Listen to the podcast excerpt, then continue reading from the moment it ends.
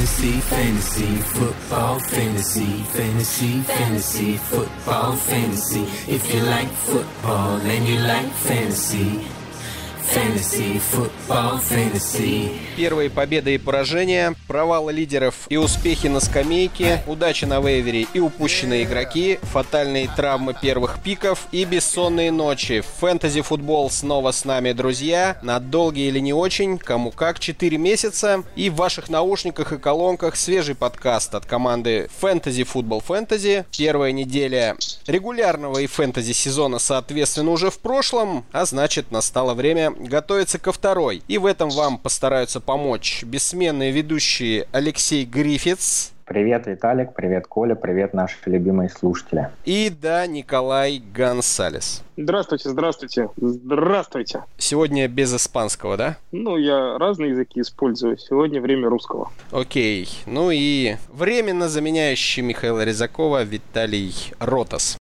И напоминаем, что подкаст Fantasy Football Fantasy начал сотрудничество с букмекерской компанией Тенниси, белым, честным, пушистым и абсолютно легальным букмекером, работающим на российском рынке с 1999 года. Это более 70 точек по приему ставок по всей стране, собственная линия и все значимые матчи в лайве. А специально для слушателей нашего подкаста Теннесси предлагает бесплатный фрибет на сумму в 500 рублей, начисляемый после регистрации. Уникальность предложения в том, что фрибет можно обналичить и вывести сразу после первой выигрышной ставки. Чтобы его получить, необходимо перейти по ссылке tennessee.bet slash go slash fff, кликнуть по кнопке регистрация в верхнем меню и далее следовать указаниям системы. После прохождения как регистрации, так и верификации на ваш счет упадут искомые 500 рублей и не вкладывая ни копейки своих денег, вы уже сможете ставить и выигрывать. Ссылка на регистрацию будет размещена в описании подкаста. Ну как, вы уже поставили что-нибудь, нет? Засомневались оба явно. Нет, мы мы сделали наши ставки в прошлом выпуске, и мы про них расскажем чуть позже. Окей, расскажем. Ну, а здесь никаких сомнений нет, потому что, конечно, мы расскажем подробно, но тем не менее у нас сыграло три ставки из трех. Ничего ну, да, себе, если, ну если, ладно. если, если, бы, если бы мы проиграли, то, может быть, мы бы не стали про это рассказывать, но поскольку мы выиграли... Ладно, озвучите потом э, в рублях. Ну что, переходим к нашей э, традиционной первой рубрике. Это новости и травмы. Обычно у нас новости все связаны с травмами, но бывают и другие. Ну давайте с главных, наверное, начнем. Я так думаю, это переломы ног у двух тайтендов. Делейни Уолкера, тайтенда Титанов, и Грега Уолсона, тайтенда Каролины. Что думаете по этому поводу? Печальная ситуация. У нас и так э, топовых тайтендов не так много, штук 6-7. Тут двое выбыли, и получается, что менеджеры, которые задрафтовали топов типа Гронка, Келси, Эрс, они еще в более привилегированном положении оказываются, и каждую неделю на позиции тайтенда будут иметь более значительное преимущество. По Волкеру можно предположить, что Джону Смит, конечно, его заменит, потому что Джону Смит себя очень хорошо показывал на приеме.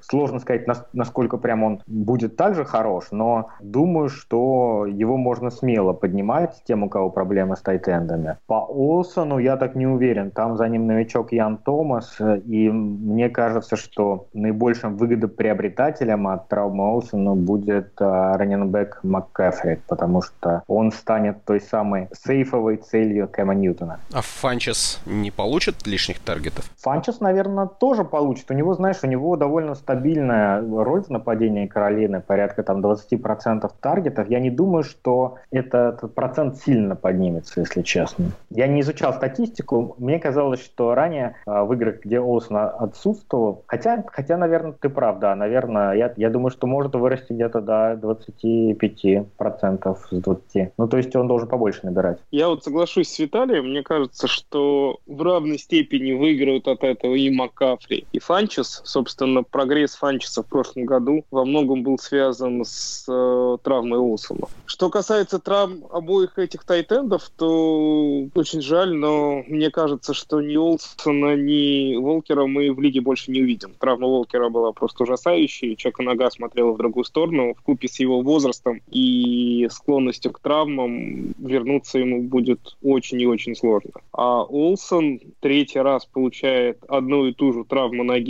Статус его сейчас неопределенный month-to-month, с учетом того, что сезон в НФЛ длится 4 месяца, month-to-month означает практически окончание карьеры. Ну, окончание сезона, а следовательно окончание карьеры, потому что уже в этом году у Улсона было очень выгодное предложение от телевизионщиков, и он почти на него согласился, тем не менее команда уговорила его продлить контракт, поиграть еще сезон. Закончился этот сезон в середине второй четверти первой же недели. Ну, я думаю, там команда... Поэтому... Да, Коль, я понял. Э, я думаю, там команда размышляет над тем, э, давать ему список травмированных до конца сезона или с возвращением. В любом случае, даже с возвращением это 8 недель, одну уже сыграли, то есть через 9 недель брать Олсона, ну, не знаю, очень рискованная история. А вот по поводу... Эта травма стопы, она просто очень не очень неприятная, она влияет в первую очередь на скорость и исполнение маршрутов, и обычно эта травма, если ее не оперировать, после нее игрок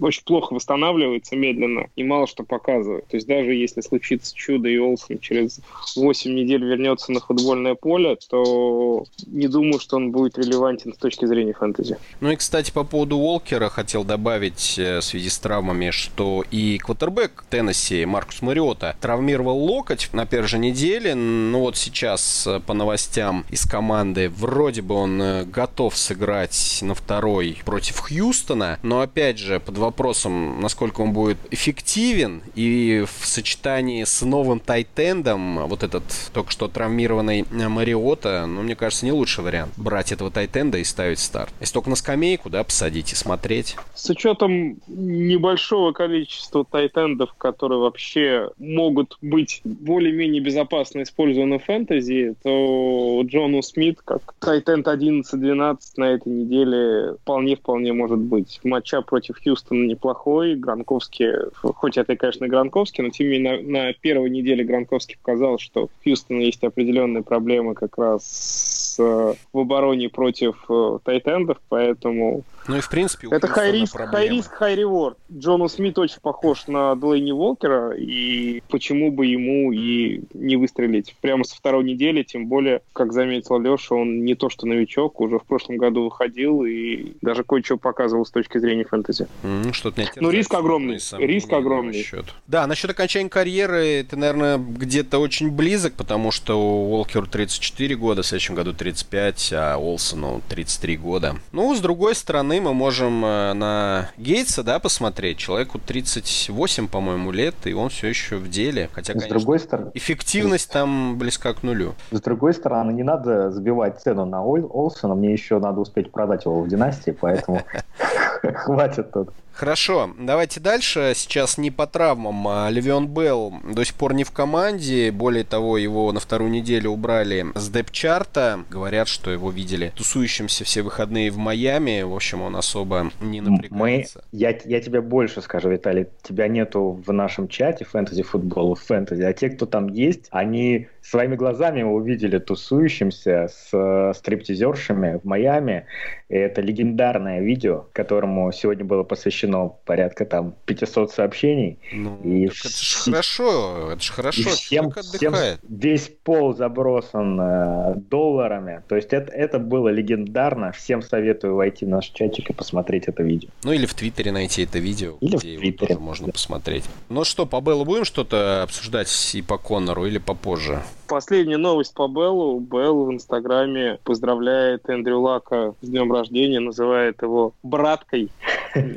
С учетом новостей про то, что Индианаполис один из самых вероятных кандидатов на то, чтобы подписать Белла в следующем году. Команда с самой большой, самым большим размером чистой платежки, которых очевидная нужда на позиции раненбека. В целом, Белл так ненавязчиво намекает, за какую команду он хочет играть в действительности. Не, ну это в следующем году. В этом же ни, ничто ему не мешает пока вернуться. Как бы не все пути отсутствие, отрезаны. Отсутствие желания? Ну, это пока, вот учитывая те доллары, которые он разбрасывает, возможно, рано или поздно нач... он посчитает, сколько у него осталось. По поводу разбросанных долларов, знаток американских стриптиз-клубов Денис Маркелов, один из активных участников нашего фэнтези-комьюнити, оценил сумму, которая лежала на полу, всего лишь 200 долларов. Поэтому, ну, несерьезно. То есть ты видишь, сколько денег осталось у Белла?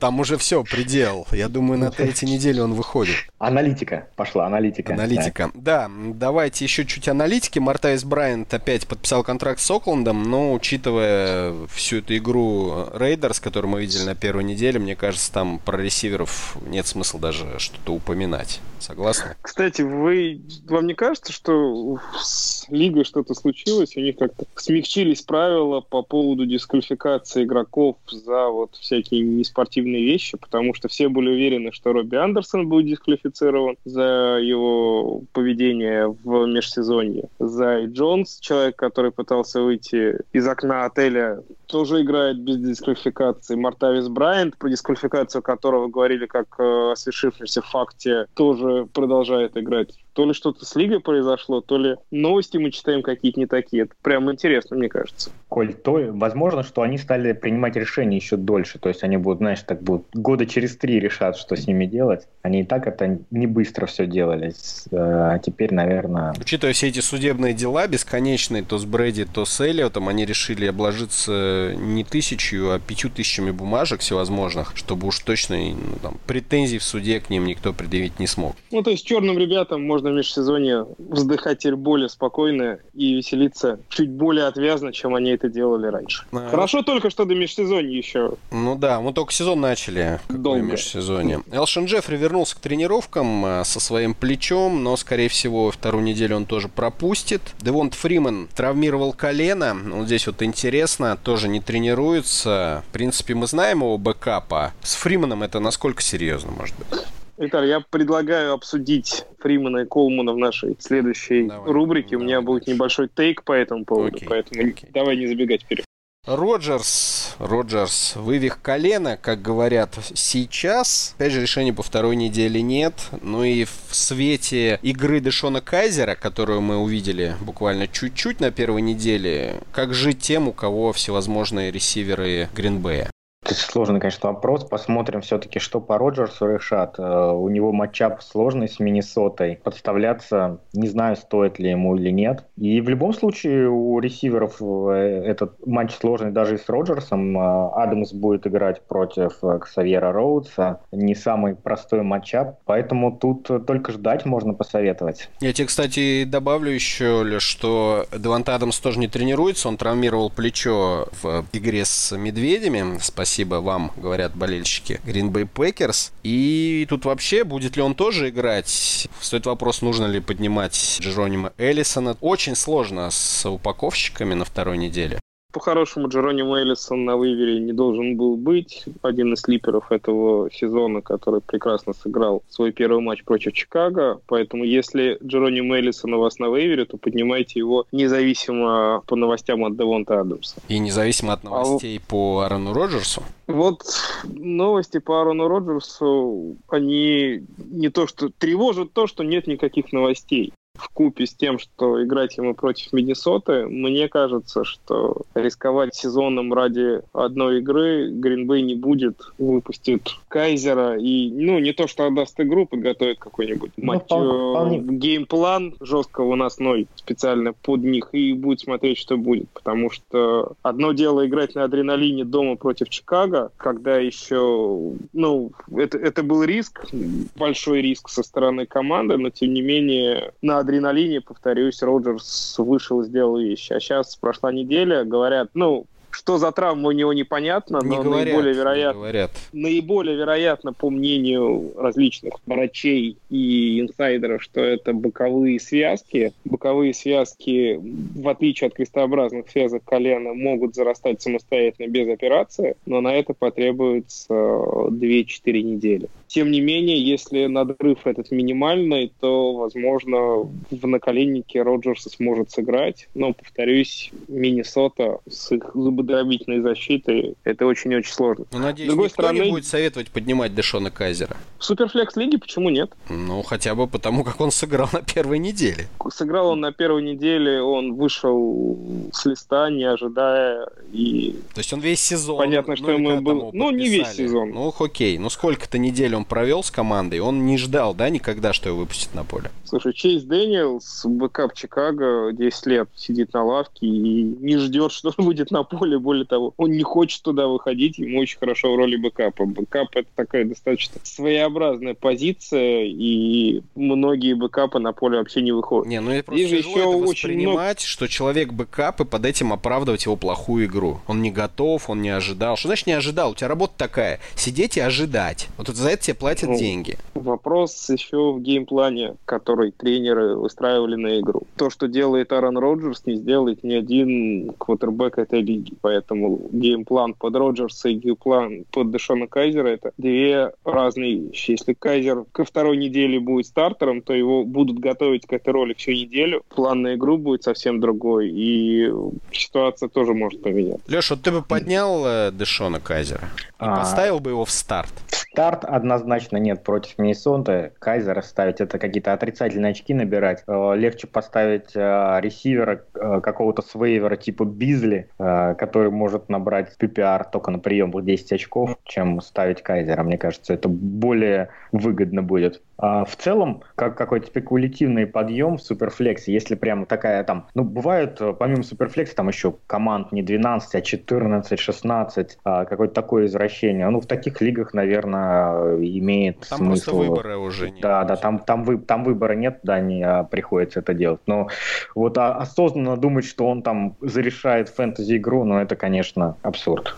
Давайте дальше. Э, Девонт Паркер с переломом пальца начал тренироваться, но тоже не сыграет на второй неделе. Марлон Мэг, раненбэк Индианаполис, вернулся к тренировкам. Опять же, под вопросом. Но свежая информация. Маркис Гудвин, ресивер 49-х. У него сильно ушиб бедра, тоже сегодня не тренируется. И непонятно, будет ли он играть. Уже вовсю разговаривают о Данте Петтисе, что вот, может быть, он заменит Гудвина. Что думаете? Да, Петтис неплохо себя проявил в игре против Миннесоты, тоже появился на поле фактически с листа, поймал красивый тачдаун. Три приема у него было на 61 ярд. Но, тем не менее, ресивер-новичок, начиная со второй недели, здесь Леша прав, какие-то более надежные опции типа Колы Бизли, Джона Брауна, ну, собственно, кандидатуры других ресиверов, на которых можно поднять с вейвера, мы обсудим чуть позже, они выглядят более привлекательными, на мой взгляд, чем Донта Петтис. Леш? Абсолютно согласен, нечего добавить. Окей, ну, наверное, последняя новость. Леонард Фурнет, у него растяжение, то ли у него еще с прошлого сезона, говорят, похожая болячка была, то ли у него что-то новое. Видимо, Ти Джей Елден у нас на очереди должен быть. Ну, вообще, как владельцам фурнета начинать паниковать, нет? Есть смысл, да, немножко понервничать. Вообще, вот Елден мне казался таким слипером на этот год, потому что у Форнета э, вероятность травмы довольно-таки велика. Ну, так сразу и оказалось. А Елден, ну, он, в общем-то, основные все снэпы взял на себя сразу после травмы Форнета, поэтому можно уверенно сказать, что он там является хэндкафом и будет играть в основе в случае, если Форнет играть не будет. Э, мне парень нравится, очень хорош на приеме в династиях еще можно обратить внимание на то, что у него последний контрактный год, он может очень хорошо уйти в следующем году, поэтому э, стоит на этого парня обратить внимание. Я думаю, что в одногодках он тоже не затеряется, в отсутствии Фурнета будет набирать как РБ-2 примерно. Мне очень, мне очень не нравится травма хэмстринг, особенно для раненбека, потому что э, это травма, которая, с одной стороны, не исключает игрока из игры, а с другой очень сильно ограничивает его продуктивность. Можно вспомнить пример прошлого года Демарка Мюррея, который в первой же игре сезона получил хэмстринг и э, весь сезон промучился, не пропускал игры, но выглядел очень плохо, потому что как раз хэмстринг в первую очередь влияет влияет на самое главное качество раненбека – это взрыв, ускорение, смена направления. С учетом высокой травматичности Фурнета, вот эта новая болячка, она может ограничить его очки. Потому что понятно, что если у вас в команде Фурнет, и он активен, его тренер не исключает из э, состава на игру, его надо ставить в лайнап. А ставить человека с травмой – это риск. Поэтому вот все менеджеры Фурнета в э, ближайшие несколько недель будут играть вот в подобную угадайку. Хорошо, что у меня Фурнета ни в одной лиге нет. И у меня нет. Я, Леша, кстати... у тебя есть Фурнет? У, него у меня нет, нет, нет. Кстати, я не спросил, как у вас первая неделя-то прошла. Да отвратительно, давай не будем про это. Не будем, да? Коль, у тебя тоже, видимо, не айс? Нет, у меня вполне неплохо, я доволен. Я тоже выиграл в системе, вполне уверенно, так что, к своему удивлению, я тоже доволен. Хорошо, если нечего добавить по травмам, вроде бы всех мы обсудили. Ну, я могу еще вот сказать по двум защитникам. Это Вернон Харгаривс, это слот-корнер Тампы, получил травму. И у Нелсона Агалора будет очень хороший матчап вторую неделю подряд. Он играет э, против запасного слот-корнера Стюарта. И плюс у Атланты травмировался до конца сезона Дион Джонс, это linebacker, а очень быстрый парень, хороший. И это на этой неделе добавит плюсов в копилку, конечно, Кристиана МакКефри, который, которому и травма Олсона на руку, и травма Ди, Диона Джонса. Слушай, у меня в одной лиге МакКефри, а в другой... Фанчес. Фанчес. Не-не-не, Фанчес. Мне вообще выгодно, когда все травмируются, кроме этих двоих в Каролине, и против них тоже все травмируются. Вообще хорошо. Прям хорошая новость. Ну ладно. Каролинский глор. Да, давайте к э, нашей следующей рубрике тогда переходим. И это рубрика Вейвер. В этой рубрике мы обсудим три скилл-позиции. Не будем квотербеков брать? Я думаю, да, что квотербеков обсуждать Ну да, давайте ограничимся нет. сегодня ресиверами, раненбеками и тайтендами. Леш, тебе какая позиция больше нравится? И предлагаю тебе и начать. Ну, давай, наверное, начнем с раненбеков по порядку, как они в ростере а, в лайнапе стоят. Давай. На этой неделе, конечно, основными подъемами должны быть а, Елден, а, Линдсей и Экелер, на мой скромный взгляд. Елден, понятно почему, потому что Форнет травмирован, Линдсей, наверное, самый главный сюрприз. Ты тут чуть подробнее расскажешь, но он поделил снэпы пополам с Фриманом Ройсом, что просто для меня полный сюрприз и, конечно, шок. Я в некоторых лигах а, Фримана драфтовал в четвертом раунде. Что это за беспредел такой начался, что он не будет, не будет теперь получать, видимо, на приеме таргетов. Экелер, э, ну, мы понимаем, что Экелер это основная замена Гордону в случае чего, и, но он и сам по себе имеет ценность, он набирает на приеме. Э, расскажи про Линция нам поподробнее, насколько вот правы те, кто его сейчас будут поднимать, и нужно ли его уже вставить в состав? Да, я тоже его подхватил. На самом деле он в пресизоне удивил очень многих, в том числе и тренерский штаб Денвер Бронкос. Поначалу это все выглядело так, как будто бы взяли местного игрока. Он родился в Колорадо, учился в Денвере и в школе, и в университете. То есть вообще абсолютно местный игрок. И вроде бы как говорили, что взяли местного парня для того, чтобы побольше народу ходило на открытые тренировки, оставляли там денежки, ну а потом его по-быстренькому из команды командой отрежут, и все о нем забудут. Но, к удивлению многих, он в лагере начал переигрывать на приеме Девонта Букера, после того, как Фриман зажег на первом-втором и на голлайн, то Букеру вроде как отвели роль принимающего, третьих даунов и так далее, потому что в прошлом году у него с этим было неплохо. Но Линсы своей скоростью, своими катами вообще в легкую его просто убрал, заносил тачдауны, ни одного дропа у него нет, ни одного фамбла. И постепенно к сезону он занял роль только возвращающего игрока, но и он постепенно занял место второго раненбека.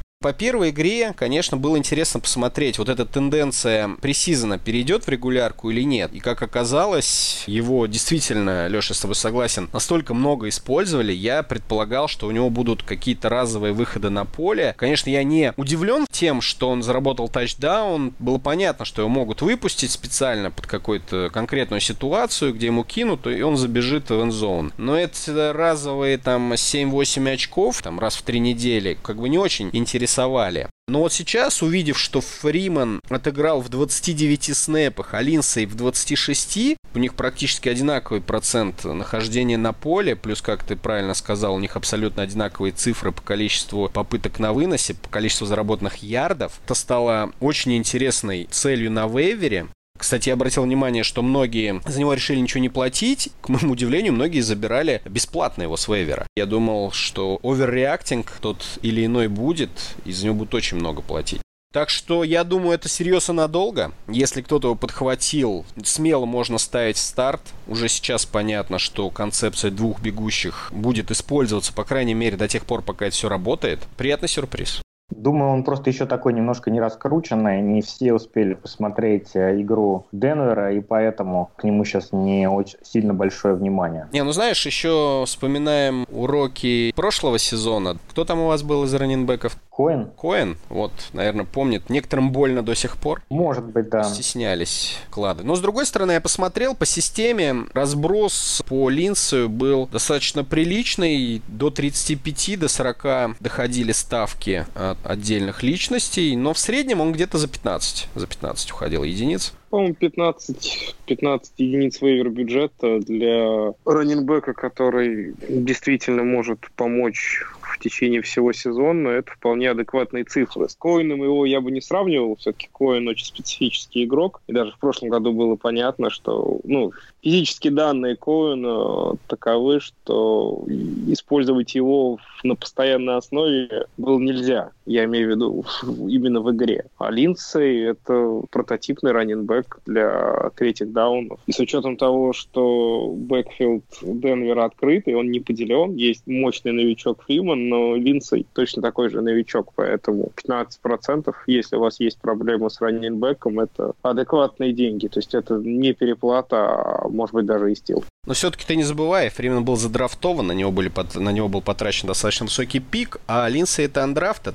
Но я вот еще одну статистику хочу вам сказать. Я его весь preseason а, у нас есть в Денверский чатик, сравнивал с МакКэффри, потому что мы в том году очень хотели МакКэффри подписать, но, к сожалению, он до нас не добрался. И мне самому нравится очень МакКэффри. Так вот, на первой игре МакКэффри 50 на выносе, 45 на приеме и один fumble. Линдсей 71 на выносе, 31 на приеме один тачдаун. Хорошие цифры. Хорошая цифра. По статистике Линдси на первой неделе переплюнул МакЭфри. Конечно, посмотрим, как будет дальше. Но, тем не менее, МакЭфри вы выбирали во втором раунде, а Линдси просто с вейвера подбираете. Я еще одну хочу внести кандидатуру на обсуждение по раненбекам, которых стоит поднимать с вейвера. Это раненбек команды Baltimore Ravens Бакалин. С учетом новостей последнего часа о том, что Кеннет Диксон в очередной раз попал в инжури резерв до конца сезона, сезона с травмой колена, Бакалин становится тоже очень и очень интересной кандидатурой, потому что это будет основной принимающий running back в Балтиморе до конца сезона. Там сейчас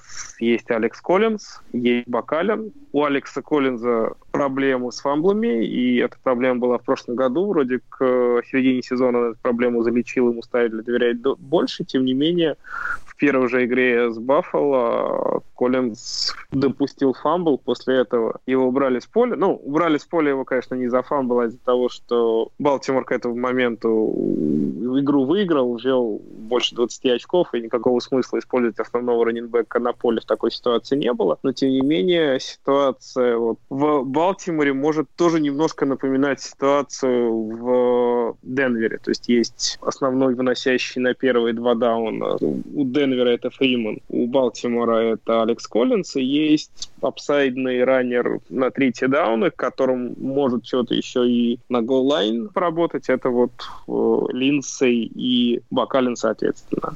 Бакалин уже в прошлом году тоже был такой очень любопытной кандидатурой, которую мы часто обсуждали как раз на предмет того, стоит его поднимать с вейвера или не стоит. То есть это Бакалин не раннер на все 16 недель, но для боевиков, для каких-то удобных матчапов для Балтимора Аллен на флексе может быть очень неплохо, потому что даже в прошлом году были игры, где у него было по 7-8 приемов за игру, что в купе с тачдауном может дать очень хорошие цифры. Что интересно, Денвер отличается принцип использования бегущих, то есть нету такого разделения, как ты сказал, первый, второй даун и третий с приемами. Именно в том и фишка, что Линдсей часто выпускали по ходу матча на все три дауна. То есть он вообще полностью менял Фримана. Поэтому тут еще интереснее. А по поводу Бакалина всего 2,8% его подняли по всем лигам, так что я думаю, он у вас на вейвере где-то должен Он на вейвере, я думаю, лежит во всех лигах. Это как раз связано с тем, что Кеннет Дик... ну, травма э, Кеннета Диксона оказалась серьезной, и вот про это э, вышли новости буквально час-полтора назад. По поводу Линца тоже посмотрите, конечно, он подскочил, но все равно всего 16% его подняли, так что, может быть, у вас он лежит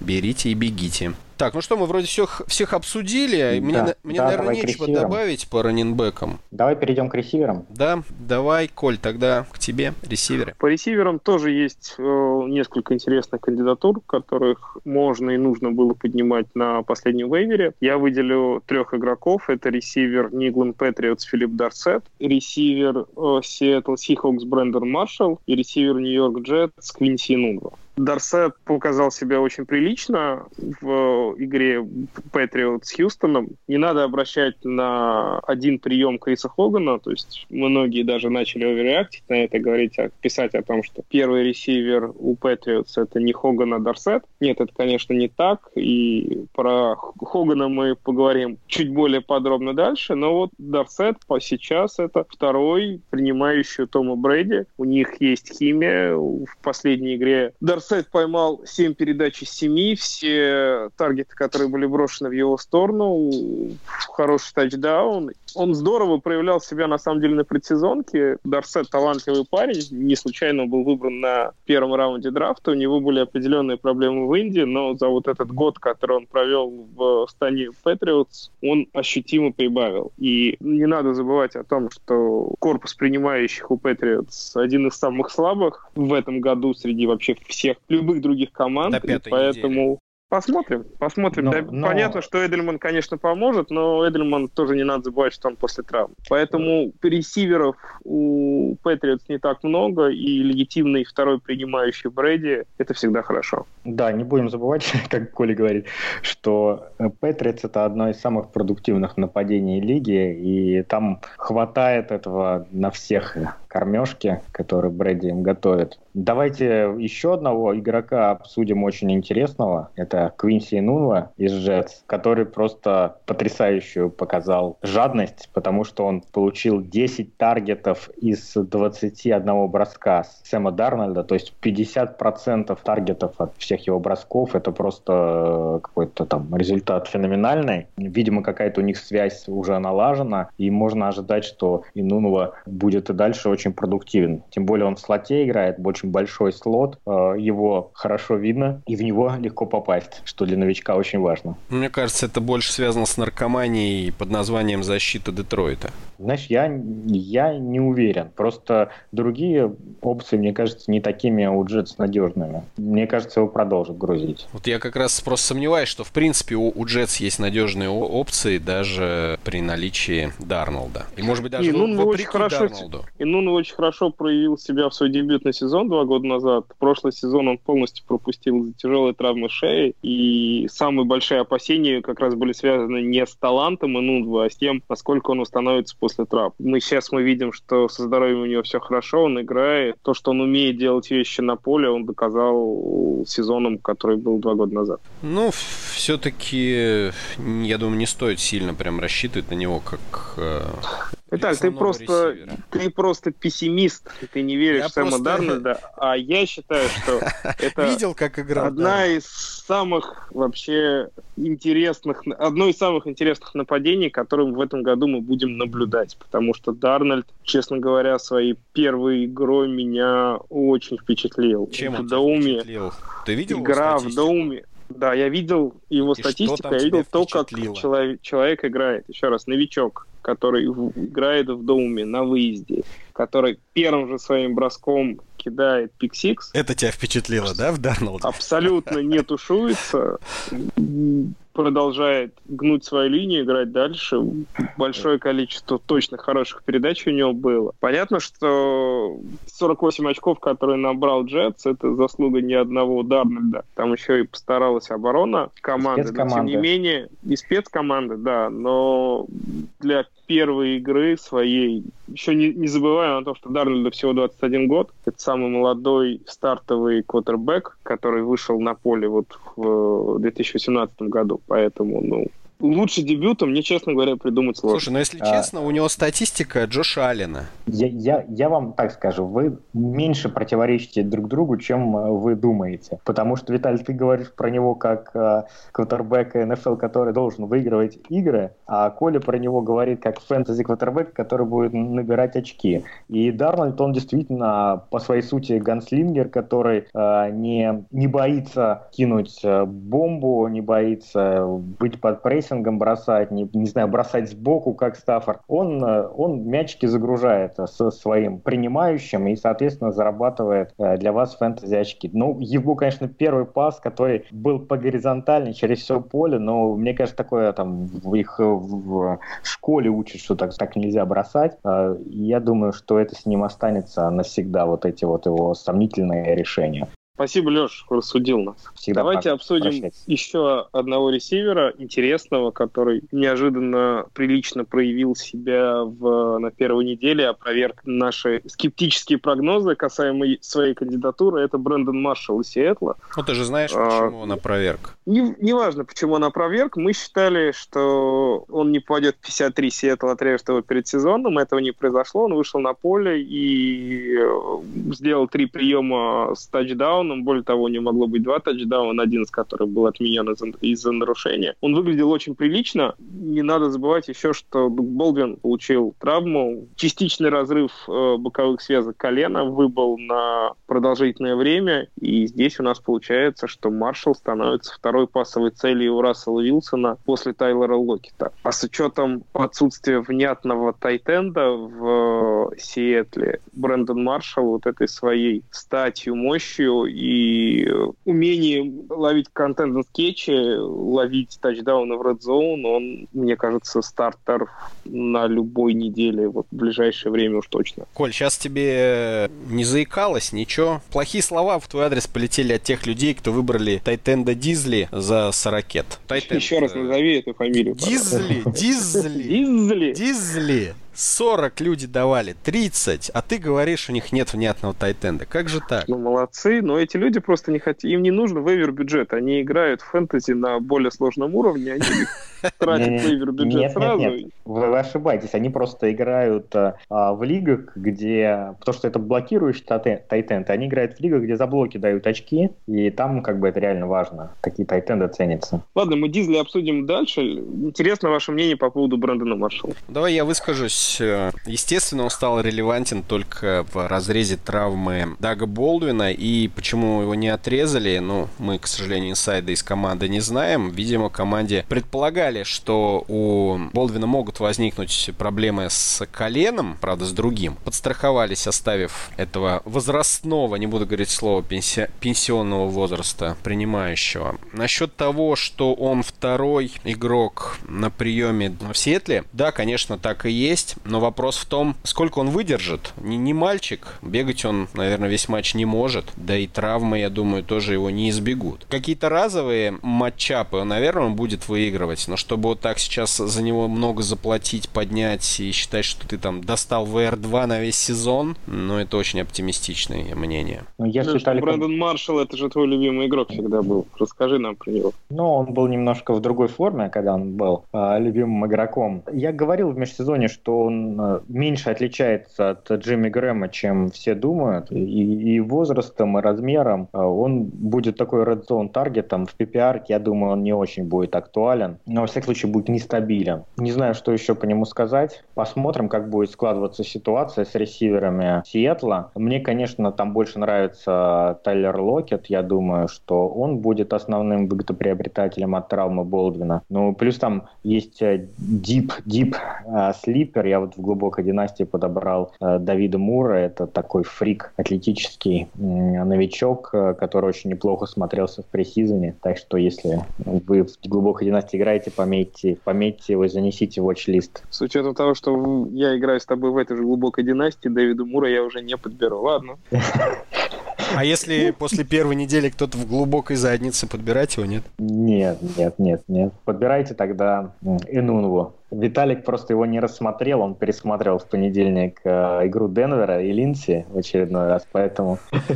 Слушай, я тебе больше скажу, матч-то комментировался, поэтому что ты мне рассказываешь? Ну, ну и все понятно. Ладно, но мы еще говорили про Джеронима Эллисона, да, если уж говорить про цели по ресиверам. Если вы прослушали, то вот еще раз мы повторяем, что его тоже нужно поднять, потому что я проценты смотрю, но они символические. Наверняка и у вас он лежит. Так, ну что, давайте к третьей позиции, к tight end ам перейдем. И я вот считаю, что реально три кандидатуры, которые могут вас заинтересовать. Бен Уотсон, tight end Saints, Рики Силс Джонс, tight end Arizona Cardinals и Уилл Дизли, которого Коля не знает, tight end Сиэтла. Слушай, а как же Виталик э, Китл и Кук э, из Raiders? Они, они уже а, Мне везде кажется, да? Они, да, я тут и по процентам посмотрел, у них у всех за 70. А вот эти три тайтенда у них как раз копеечные. Я надеюсь, в адекватных лигах Кука уже нет. Тем более Кук играет на второй неделе против Денвера. Это очков 15. Аналогично с тайтендом Да, в прошлом году самое главное правило для стриминга тайтендов это ставить тайтендов против Giants или против Денвера. Вот и сейчас сейчас тоже ничего не меняется, говоря в разрезе Дизли. Еще, еще к нему добавился Рэмс. Э, Сил Джонсон как раз будет против Рэмс играть на второй неделе. Э, его вполне можно поставить. Я, если честно, не уверен в его перспективах по всему сезону, потому что Сэм Брэдфорд уж слишком плохо смотрелся. Просто есть надежда, что Брэдфорд недолго будет стартовым квотербеком. Но что интересно, он сыграл в 49 из 53 снэпов. Это мы сейчас говорим про Рики Силса Джонса. То есть практически весь матч он провел на поле. И, наверное, не его вина, в первую очередь, что он там набрал так мало очков. У него был более адекватный пасующий. Мне кажется, сможет из него сделать э, отличную, удобную для себя цель. Ну, пока на первой неделе продолжается вот эта беда с tight end ами прошлого сезона, когда tight end, набирающий 10-12 очков, становится tight end ом один почти во всех лигах. И, собственно, Рики Силс Джонс, он на первой неделе drop нул тачдаун в Red Если бы он этого не сделал, то вот этот один тачдаун сразу перевел бы его из э, bust ов в high riser а первой недели. Именно Поэтому так. вот с tight end ами по-прежнему беда. Так, ну что еще? Вилл Дизли, наверное, не будем больше обсуждать. Я думаю, это у него был выстрел против Денвера. Да, в дальнейшем у него будет все значительно печальнее статистически. Ну и Бенджамин Уотсон, что думаете? На одну неделю против Клив... Кливленда почему нет? Кливленд не очень хорошо обороняется против тайтендов. Опять же, с учетом того, как играла оборона Нового Орлеана против Тампы, ожидается тотал больше и много очков, и Вотсон вполне какие-то очки тоже может набрать. Но я бы не рассматривал его как тайтенда на весь сезон, на несколько игр с учетом хороших матчапов, да, но вообще... Ну, то есть ты не считаешь, что у Бриза, как и у Тома, на всех тоже хватит передач? Нет, не считаю, потому что после ухода Джимми Грэма э, последние три или четыре сезона адекватных тайтендов с точки зрения фэнтези у Бриза не было. Собственно, у него все тайтенды были бум баст. Тот же Бенджамин Уотсон два года назад, у него были игры с 20 очками, были игры с нулем и с одним очком, поэтому это все очень и очень ненадежно. И, повторюсь, эта ситуация не одного-двух сезонов, а как минимум последних четырех. Это такой, мне кажется, хороший вариант. Вот, если совсем некого поставить, на одну игру поднять и надеяться, что э, Брис именно в этой игре кинет в него тачдаун. Тем более Бен Уотсон воодушевлен, наверное, э, смягчением пенсионной реформы и может еще выдать перформанс. Еще каких-то будем добавлять тайтендов после первой недели? Не знаю, кит, китл покупайте. Очень его Гарапола активно юзал. Слушай, ну он в 82%. Ну, я и говорю, поэтому покупайте. Покупайте, не поднимайте, а покупайте. Ну, это чуть но... ниже. Ладно, тогда мы рубрику «Вейвер» с вашего разрешения заканчиваем и переходим к следующему разделу нашего подкаста buy low и sell high. С чего начнем? Ну, Да давай с начало. Байлоу. Buy low? Леш, ну я Ну, смотрю, ты просто сказал buy low, sell high, поэтому давайте Ну, начнем с давай, buy low. Леш, buy low, Леш, начинай. Ну, давайте я коротко, тем более мы уже немножко это обсудили. Мой buy low это, конечно, Крис Хоган, э, первый принимающий Тома Брэди. Э, Не обращайте внимания на э, его performance на первой неделе. Target ы к нему придут, очки он будет набирать. А, Единственное, что придется, это подождать еще одну неделю, потому что он играет против Ягуаров на второй. И, видимо, еще одна слабенькая неделька будет. Но после этого... Кстати, после второй недели можно его купить. Еще дешевле, наверное, будет. Но вот после этого он начнет уже точно вам приносить как топ-15 ресивер лиги. Не забывайте про него. Слушай, у меня он в старте, и я очень расстроен. Но ты его посади на скамеечку еще на одну игру. И чтобы не грустить Я просто боюсь, что придется ждать до возвращения Эдлмана. А, Эдлман не помешает ему. Вот я тебе Я точно думаю, говорю. он на- ему поможет как раз. Да, понимаешь? да, да. Как бы его на 4 недели не пришлось посадить. Коль, у тебя есть кандидатура на Байлоу. Да, у меня есть кандидатура на Байлоу. Это раненбэк команды Атланта Falcons Стивен Коулман. Меня волнует ситуация травм, возможной травмы Девонта Фримана. С учетом неудачной игры Фримана уже последние больше, чем один сезон. Мне кажется, что вероятность того, что Атланта будет значительно больше заигрывать Коулмана, она увеличивается. То есть пока Коулман это, очевидно, второй раненбэк, но в любой момент Фриман может окончательно сломаться, и все мы знаем, что когда это происходит, Коулман сразу становится РБ-1 на всех неделях. Фриман в прошлом году продлил контракт, и, собственно, после продления контракта его фэнтези-продуктивность и продуктивность на поле резко упала. Поэтому это такой, может быть, немножко...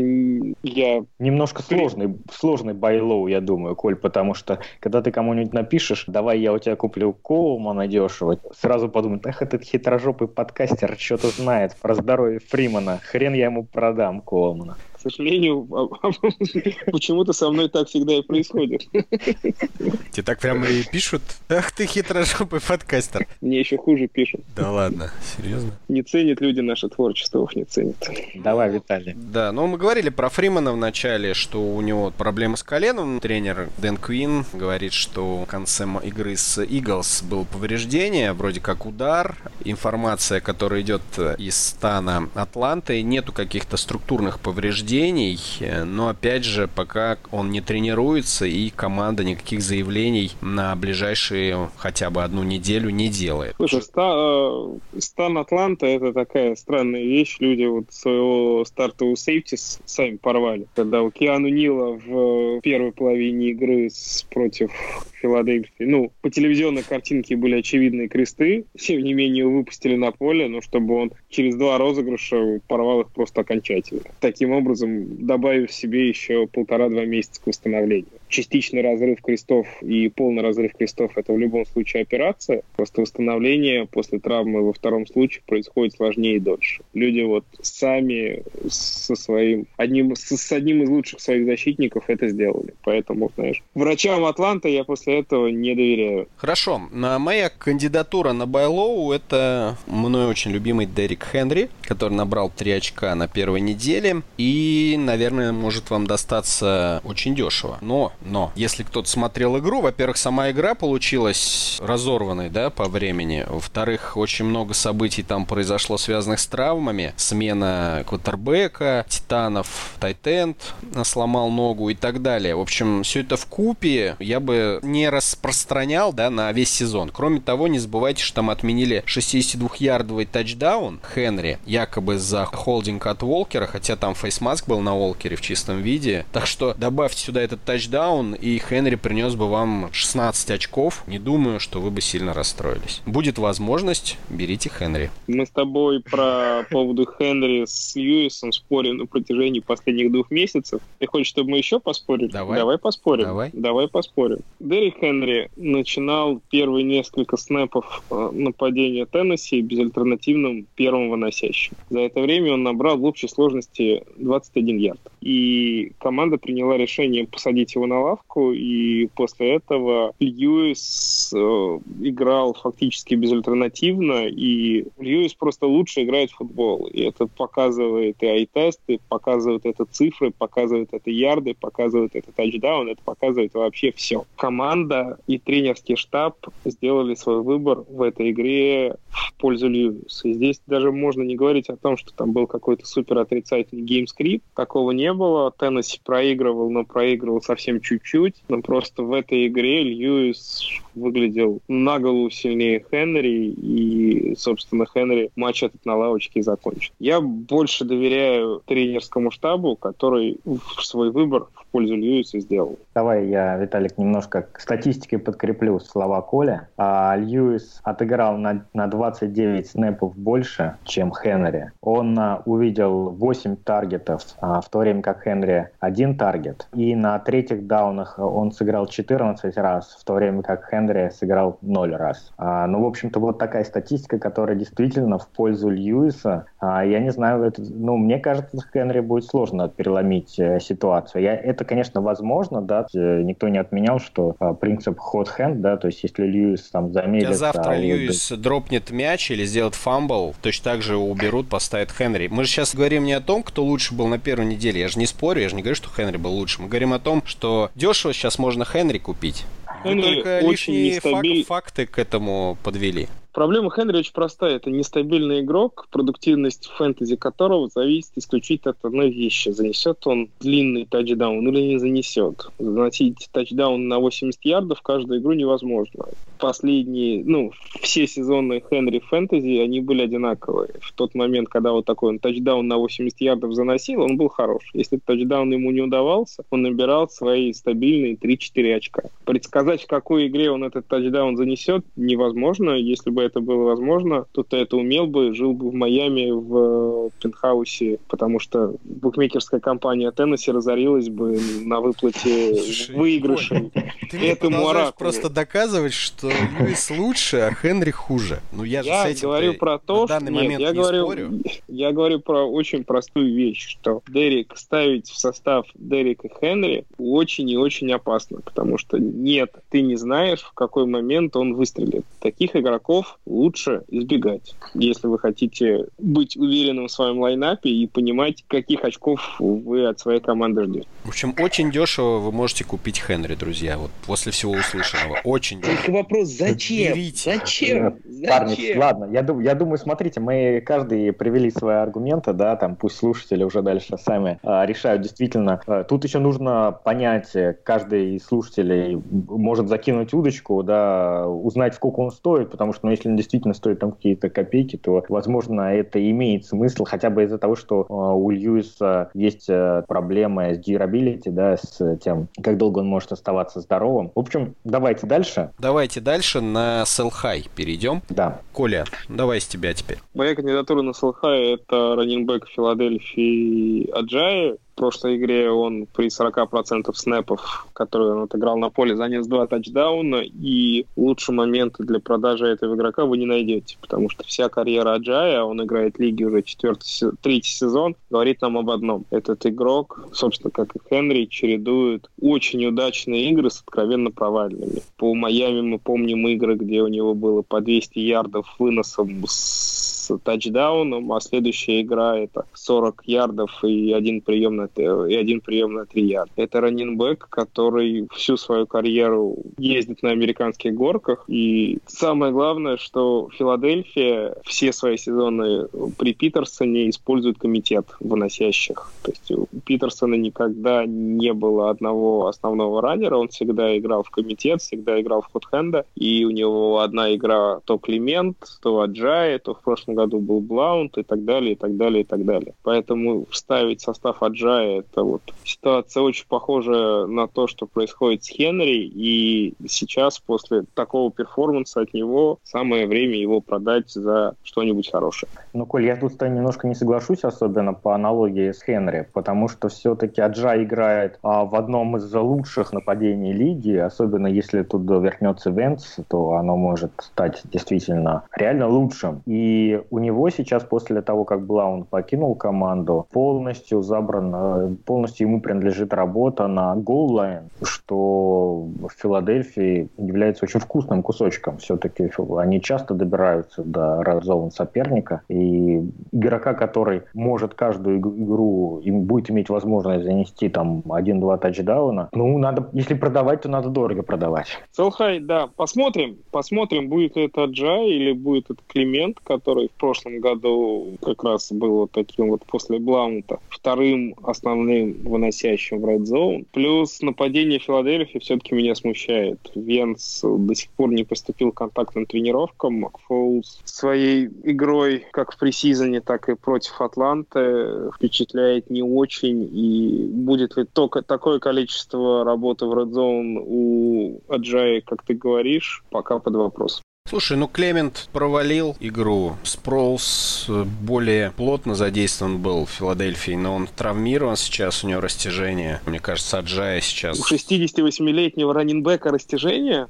Вот это удивительно. Жуткое новость. растяжение, он даже не тренируется. Поэтому, учитывая все его переломы, знаешь, практически любая травма, связанная с ногами, э, у него может затягиваться на более длительное время, чем у здорового игрока. Посмотрим. Ну, Климент не провалил игру против Атланты. Климент это мой любимчик, я его, конечно, может быть, несколько не объективен к нему, но он Вообще сыграл вполне нормально. Просто повторюсь, что Филадельфия в выносном нападении играет в комитет там по снэпы разделены, ну, если не поровну между тремя бегущими, но каждый отъедает значительный кусок. И это, что хорошо, наверное, для команды и для геймплана тренера, очень плохо для нас, как для любителей фэнтези. Коля, если не ошибаюсь, ты рассказывал, что Кори Клемент э, порвет всяких Дарлов Спролзов и так далее. И станет первым, порвет, конечно. станет первым Понимаешь? бегущим Филадельфии. Нет, я говорил об игроках, которые выиграют вам лигу. А, ну выиграют да, ну, лигу, что, выиграют выигрывают лиги игроки Выигрывает на... Нет? Виталик, я сейчас открою одну тайну. Давай. Не знаю. Что не на первой неделе Го- Готов ты да? это услышать? Давай, давай. И даже не на второй, давай, и не на третьей. 14-16 неделе.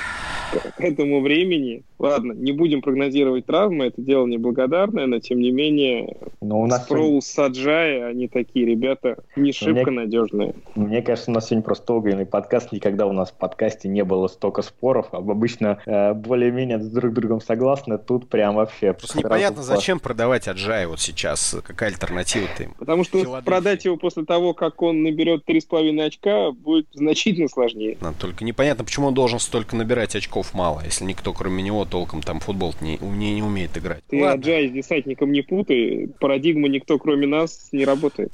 Ну, очень похоже было после первой недели. Так, давайте дальше переходить. Так, переходим. А, давайте ко мне переходим. Давай, давай. Раз я тут слишком много говорю, я еще маленько поговорю. Селхай э, Джеймс Коннор, моя кандидатура. Скажете вы, что это глупо? Я готов с этим поспорить. Во-первых, несмотря на все наши новости про Левиона Белла, пока нет никакой уверенности, что он все-таки не вернется поиграть в футбол. Ну а во-вторых, давайте просто посмотрим на цифры Коннора первой его игре, и мы убедимся, что с середины третьей четверти он был просто нулевым. Если взглянуть, да, цифры, последний тачдаун, который он занес в третьей четверти, до этого у него было в среднем 5,3 ярда за попытку. Я тут суммирую и прием и вынос, чтобы в целом цифры можно было принимать на слух. После этого у него все скатилось до 3 ярдов за попытку, практически в два раза меньше. Плюс он добавил фамбл общее впечатление от, казалось бы, классной игры, от того, что он заменил 100% Белла, меня лично резко смазалось. Я считаю, что в дальнейшем вот он скорее будет играть, как он играл с середины третьей четверти и до окончания матча, чем э, как он играл первую половину игры. Два фактора. Два фактора. Возвращение Белла. Вот если бы у нас была стопроцентная уверенность, что Белл все, Белл больше в эту команду не ногой, конечно, я бы кандидатуру Конора на продажу ни в коем случае не выставлял. Но на данный момент вполне можно на нем получить VR1 или там RB1 из другой команды, которого точно не сместит кто-то другой, которого сейчас просто нет в расположении. Такие мои мысли. Ну, в целом, а, я с тобой согласен, потому что, наверное, ожидание, что Белл все-таки вернется, и вернется через какое-то более-менее непродолжительное время, то есть к плей-оффу он уже будет в Питтсбурге, и Конор в плей-офф вам не поможет, а вот э, игрок, которого вы за него получите, вполне может помочь. Конечно, дело тут неблагодарность прогнозами, и я уже, поскольку один раз ошибся, когда говорил, что он до первой игры э, вернется в расположение Питтсбурга, тут уже немножко боюсь прогнозировать, как все будет развиваться. Пока, конечно, Конор приносит отличные очки. Я думаю, и я говорю приносит, потому что думаю, что он и на второй неделе а, очень неплохо выступит против Канзаса с довольно слабой защитой.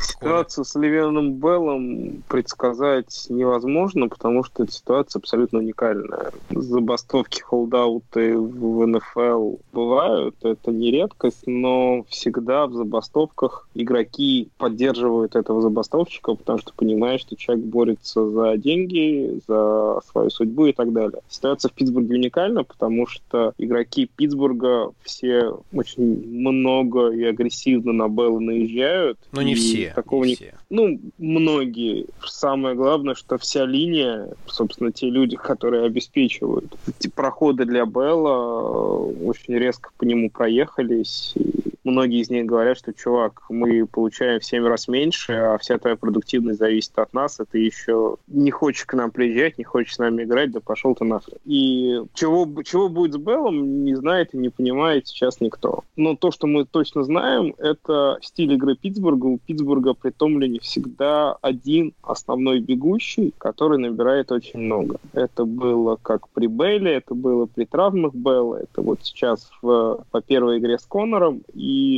основной бегущий, который работает на трех даунах в топ-3 нападении, но это, как я и говорил на прошлой неделе, это RB-1 при всех исходах. Тем не менее, да, Коннор, ложка дегтя к блестящей игре Коннора, это вот то, что сказал Виталик, это его выступление, начиная с четвертой четверти, это фамбл, который во многом стоил Питтсбургу победы, но здесь все-таки можно сделать э, кое-какую скидку, потому что игра проходила в очень тяжелых погодных условиях, и как раз вот к началу четвертой четверти был дождь был просто стеной, и фамбл, ну, фамбл в такой ситуации возможный, плюс для Коннора это была первая игра в НФЛ, где вот он получил вот эту всю э, сумасшедшую нагрузку, плюс овертайм. В общем, такой нагрузки еще не испытывал, и ему было сложно. Посмотрим, что будет дальше. Колин, ты согласен, что подстраховаться тем, что заменить э, сейчас Конора на другого RB-1, ну, условного, ну, не знаю, кого там, Джордан Ховард назову я, ну, например, Кристиан Мак. Смешно, потому что, потому что ровно вот это, ну, эта же кандидатура почему-то у меня была в голове. Конечно, если бы мне, у меня э, Конор есть в паре лиг. Если бы мне бы за него предложили Ховард или МакЭфри, скорее всего, бы я бы на такой трейд э, согласился бы. Ну, зависит от э, количества бегущих, которые у меня есть, но тем не менее логика здесь есть очевидная. Я не верю, что сейчас за Конора будут отдавать э, таких игроков, потому что и Ховард, и МакЭфри это выборы второго, третьего раунда драфтов. И оба этих игрока неплохо смотрелись на первой неделе, и непонятно с чего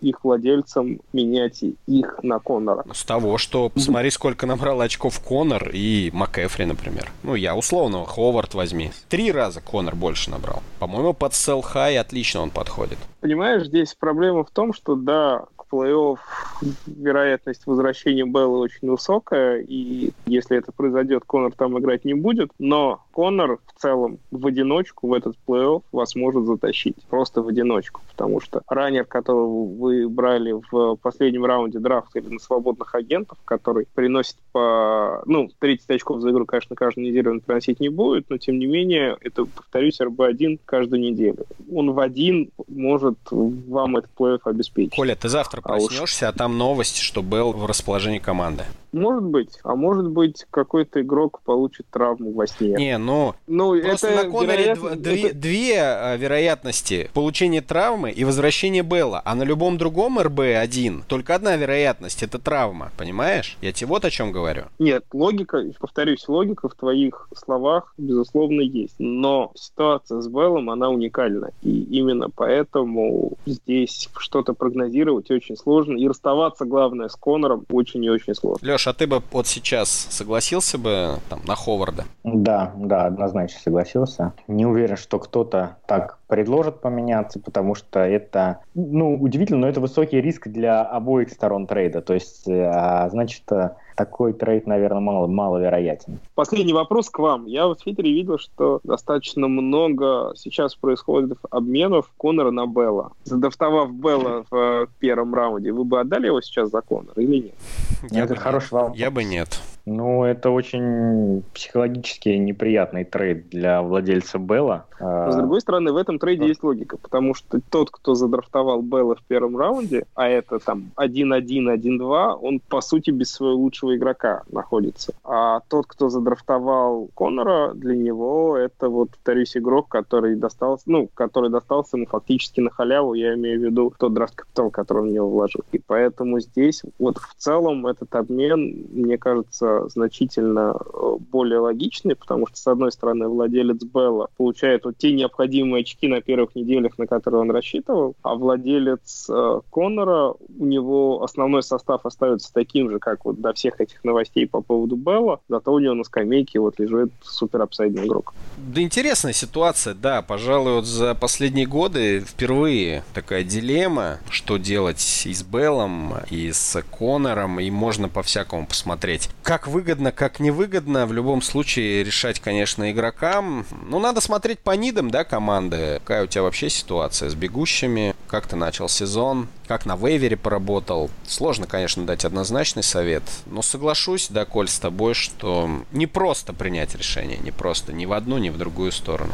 Давайте двинемся к более простой цели для продажи дорого, для sell high. Давай. И поскольку вы столько времени заняли Конором, то я по нему быстро пройдусь, тем более там все просто, в, в отличие от Конора. А это наш любимый Эдриан Питерсон. Питерсон за Вашингтон выдал просто, ну, не чумовую, но отличную игру и с точки зрения фэнтези. И а, реально он, как в своем дебюте за Кардиналс в 2017 году, попал в ситуацию, ситуацию положительным геймскриптом, то есть он много находился на поле, но даже это много составило всего 53% снэпов Вашингтона, и Томпсон, э, Крис Томпсон находился на поле тоже много, это 42% времени. И это при том, что весь ход матча благоволил абсолютно Питерсону. В другой ситуации, конечно, Эдриан уже столько не наберет, Томпсон будет очень много находиться, больше будет находиться на, на поле больше, чем Питерсон, я в этом 100% уверен, будет и ловить, и выносить, поэтому Питерсон это самая, наверное, очевидная цель для High э, на этой неделе.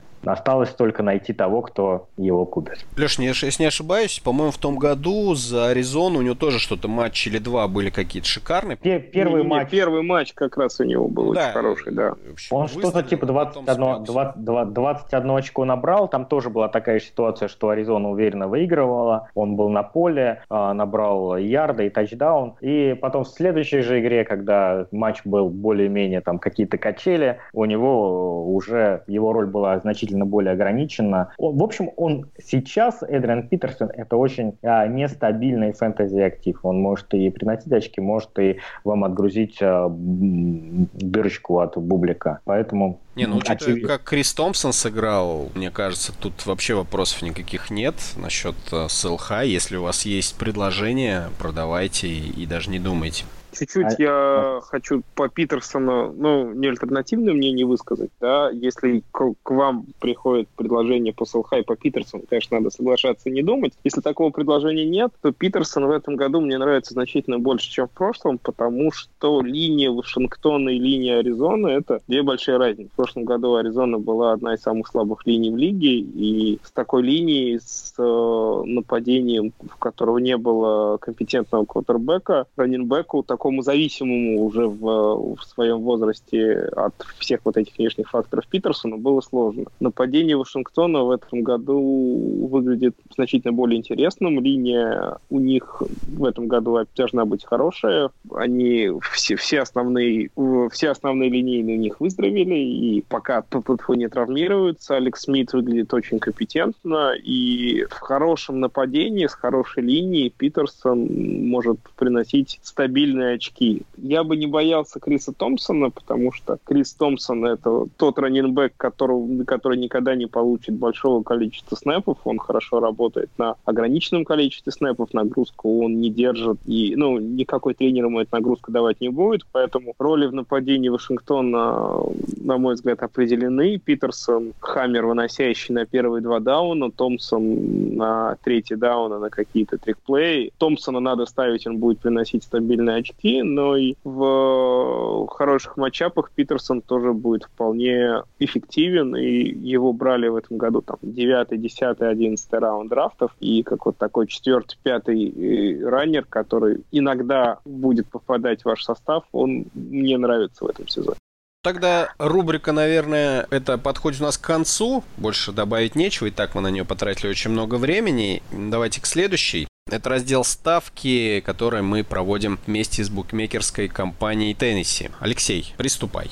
Да, я напомню, что мы вас очень просим зарегистрироваться в Теннессе по адресу tennessee.bet go ff, потому что чем больше человек зарегистрируется, тем дольше с нами будет наш спонсор, дольше мы сможем быть более заряженными на производство хорошего подкаста и радовать вас. В том числе рубрикой ставки. У нас в этот раз она очень позитивная, потому что все три наши ставки, которые мы сделали, они зашли. А, я напомню, что правила да, нашей ставочной рубрики мы выделили 30 эм, коинов, 30 условных единиц на э, эту рубрику, на весь сезон. И вот в прошлом раз мы поставили один коин на Цинциннати плюс 3, Цинциннати выиграла. Поставили, ой, мы поставили два коина на Цинциннати, и, соответственно, удвоили их, у нас их стало 4. Один поставили на Сан-Франциско, Миннесота, что они вместе заработают меньше 46 очков. Так и произошло. И Даллас с Каролиной тоже ставка на тотал меньше 42,5 оправдала оправдалась. Соответственно, мы увеличили наш банк на 4 условные единицы. В этот раз нам нравятся следующие ставки. Первое – это Атланта, играющая с Каролиной дома с форой минус 5. Почему эта ставка нравится? Во-первых, а, сейчас вокруг, вокруг Атланты такой немножко негативная аура за счет того, что они проиграли до Филадельфии. А, ну, надо сказать, что они в Филадельфии проиграли оба раза и в плей-офф, и вот на первой неделе они проиграли на последнем розыгрыше. То есть, по сути, Атланта — это команда а, абсолютно одного уровня с Eagles и команда, которая, на мой взгляд, очевидно, сильнее Каролины. Они играют дома, а, плюс у Каролины травмирован Олсон, Кикли под вопросом находится. Мне кажется, что это такое для Атланты дело принципа уже выиграть эту игру после поражения от Филадельфии, и ставка минус 5, она, мне кажется, очень даже неплохой. Что касается второй ставки, то э, на Теннессе неожиданная для меня линия. Это Джетс являются фаворитами в матче с, с Майами. Тоже мин, минус 3 у них фора. Я, если честно, этого не, не понимаю, потому что то поражение, которое они нанесли Детройту, оно на двух факторах основных строилось. Первое – это то, что э, они как-то узнали ключики к плей-коллингу Детройта, чем они потом хвастались, да, то есть они, они знали все плей, которые Детройт называет, и, во-вторых, Детройт, ну, просто посыпался, вот по последним сообщениям, Патриша теряет команду, ветераны в него не верят, такая команда, что она по умолчанию не может быть боеспособным коллективом. Майами же выглядели очень уверенно. В Теннессе непонятно, почему они здесь являются аутсайдером. Дарнольд э, все-таки по-прежнему новичок, очень молодой, обязательно будет допускать ошибки. В общем, Майами с форы плюс 3, э, мне кажется, прям супер ставочка на этой неделе. Ну и последняя ставка – это Сан-Франциско, который играет дома с Детройтом. Минус 5. Ну, во-первых, Детройту нужно переезжать на другое побережье. Это смена там часовых поясов, э, все дела. Плюс мне очень понравился Сан-Франциско в матче с Миннесотой. Несмотря на, на финальный счет, они играли, можно сказать, на равных, но там решила все пара ошибок совсем. Защита Сан-Франциско выглядела очень-очень достойно. Вот мы в Лиге Пап это смотрели, и нам казалось, что Сан-Франциско ну, имеет все шансы. При том, что Миннесота это тоже один из лидеров, одна из лидеров НФЛ. Э, нападение Сан-Франциско против мощной защиты Миннесоты тоже двигало мяч очень, очень уверенно. Э, ну и опять же то, что я говорил вот про матч Джетс с Детройтом. Детройт сейчас реально находится в той в очень плохой форме, и мне кажется, что против Сан-Франциско они сделать абсолютно ничего не смогут. Поэтому вот такие три ставки. А, надеюсь, они у нас тоже зайдут. А вы на tennessee.bet, соответственно, по нашей ссылочке можете сделать бесплатную ставку 500 рублей и удвоить ее. Да. Парни, какая, какая вам из Слушай, больше ну, нравится? Мне по Детройту вообще без вопросов, хотя, знаешь, э, в первой неделе без вопросов была победа Нового Орлеана над Тампа Бэй. Всех она тоже была без вопросов. Uh-huh. Но, тем не менее, там было предположение, а сейчас мы уже увидели, что из себя представляет Детройт на первой неделе. И вот такая развалина меня сильно удивила, честно говоря, даже расстроила, потому что мне Мэтью Стефорд нравится как квотербек, и иногда его даже брал себе в фэнтези, к счастью, не в этом сезоне. Поэтому к Джимми Гарополо, проигравший первую игру в своей карьере, тоже захочет реабилитироваться. Я думаю, да, вот эта ставка последняя отличная, просто великолепная. Мне очень понравилась ставка на Майами, несмотря на прекрасную игру Дарнольда в Детройте. Сейчас уже на второй неделе отношение к нему будет на самом деле совсем другое. То есть еще на прошлой неделе мы э, говорили о том, что надо ставить оборону Детройта против квотербека-новичка, который ничего не доказал в НФЛ. Леша, кстати, абсолютно верно предсказал пик-сикс, который случился сразу на первом розыгрыше. Но теперь уже отношение к Дарнольду будет совсем другим. И отношение к нему будет другим, а значит и давление на него будет тоже другое. А, тем не менее, это по-прежнему новичок, который сыграл всего лишь одну удачную игру в НФЛ. Вот как он справится уже с этим давлением, с тем, что Джетс-то фавориты и должны выигрывать, будет интересно посмотреть. И здесь есть определенный upside. Потому что Майами, наоборот, смотрелась очень здорово уверенно. Да, там была своеобразная игра вот со всеми этими паузами из-за погодных условий, но тем не менее перед этой игрой Теннесси шли безусловными фаворитами, а Майами выиграла вполне уверенно, проявив себя хорошо как в защите, так и в нападении, и на спецкомандах. Во всех трех аспектах игры Майами выглядели лучше, чем одни из таких фаворитов сезона Теннесси Тайтанс. Да, и Кенни Стилс, если говорим про фэнтези, то Кенни Стилс, похоже, может очень сильный сезон выдать, и те, кто его взяли, мне кажется, они, возможно, сорвали джекпот. Вы его взяли? Я его нигде взял. не взял. А я, я взял. И я, взял. взял. И я взял. И ну, потому что слушайте наш подкаст. Слушайте. Стилса у нас был в слиперах этого сезона. Был, был. Я не послушал. Теперь он уже, теперь уже он не слипер, теперь уже он топчик. Да, и, кстати, по поводу топчиков, э, я тут подсмотрел интересные цифры в системе. Парочку рекордсменов хочу огласить. Это касается Вейвера. В Лиге 2-1 команда Humorists, юмористы, видимо, вообще просто поразила фэнтези-сообщество, когда за пару дней до Вейвера скинула Элшина Джеффри ради того, чтобы поднять защиту Питтсбурга, а на Вейвере заплатила за этого же Джеффри 100 условных единиц. Как вам вообще мув такой? Я вот уже говорил про людей, которых играют фэнтези на уровне ультимейт без вейвер бюджета. Вот, видимо, команда юморист это тоже хочет играть таким образом. Я думаю, что, конечно, сброс Джеффри был случайным серьезно обсуждать это, мне кажется, см- смысла никакого не имеет. А возможно, это даже круче, нас, чем коин, нас чем не коин за 100 решил, долларов что в прошлом году. дается на каждую неделю. Может быть, да. Ну хорошо, еще одну отмечу вещичку.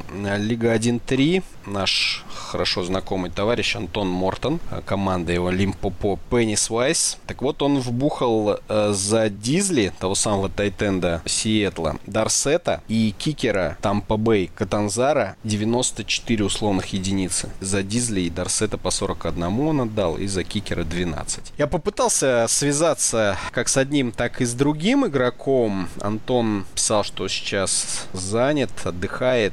Я боюсь, что решения были приняты именно потому, что человек отдыхает. Ну а вот владелец команды юмористы Никита мне пока так и не ответил. Меня, меня, меня в этой ситуации больше всего шокирует название команды Антона. Это Лимпопо Пенис. Ну, ну что такое? Ну что ты? Я специально назвал уровни, то есть первый, второй уровень. Тем не менее, бывают очень неадекватные решения на первый взгляд. Может быть, это какой-то, конечно, глубинный замысел, и мы просто ничего не понимаем. С другой стороны, я посмотрел Суперлигу, где вроде бы мы думаем, что играют лучшие, и стараемся на них ориентироваться, в том числе и на драфте. Сейчас, сейчас, сейчас, сейчас ты будешь панчить, я чувствую, будешь разносить. Не, ну, я давай. не буду еще на Супербол пати ехать, видятся еще люди. Ну, просто скажу, что вот, например, летающие мозги взяли Джареда Кука за 33 очка. Барсамания вообще вбухала в Криса Гудвина и Филиппа Линсде 54 очка за раз. Тоже слегка неадекватные цифры мы видим в Суперлиге, поэтому думайте головой, ребята, думайте головой. У меня все. Да, парни, думайте головой, и обязательно это вам поможет включить наш подкаст на следующей неделе, а также подписаться на все наши соцсети, войти в чат в Телеграм, нам там трех человек не хватает до 200, так что себе. все это делайте. Коль, Я хочу добавить, что кроме есть, Давай. что кроме того, что слушать головой, необходимо зайти по адресу tennessee.bet slash go slash fff, зарегистрироваться, пройти верификацию, и после этого вы получите плюс 100 к вашей фэнтези-карме.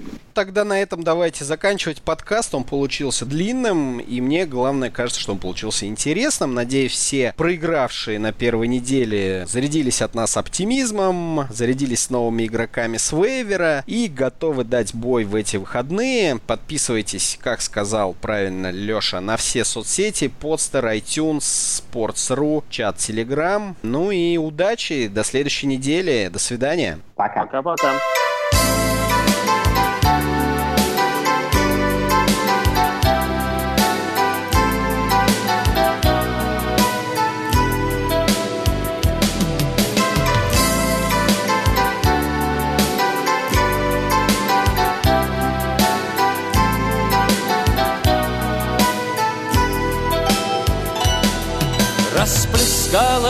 Синева, расплескалась. По тельняшкам разлилась, по беретам. Даже в сердце синева затерялась Разлилась своим заманчивым цветом. Даже в сердце синева затерялась Разлилась своим заманчивым цветом. За дюралевым бортом шум мотора. Синева лежит на крыльях, как краска. Ты не бойся синевы, не утонешь. Это сказочная быль, а не сказка ты не бойся синевы, не утонешь. Это сказочная быль, а не сказка. Помню в детстве на коврах самолета Неизвестные открыли маршруты А теперь нашлась на небе работа синевою наполнять парашюты. А теперь нашлась на небе работа Синевою наполнять парашюты Расплескалась синева, расплескалась По петлицам разлилась, по погонам я хочу, чтоб наша жизнь продолжалась По суровым, по десантным законам. Я хочу, чтоб наша жизнь продолжалась По гвардейским, по десантным законам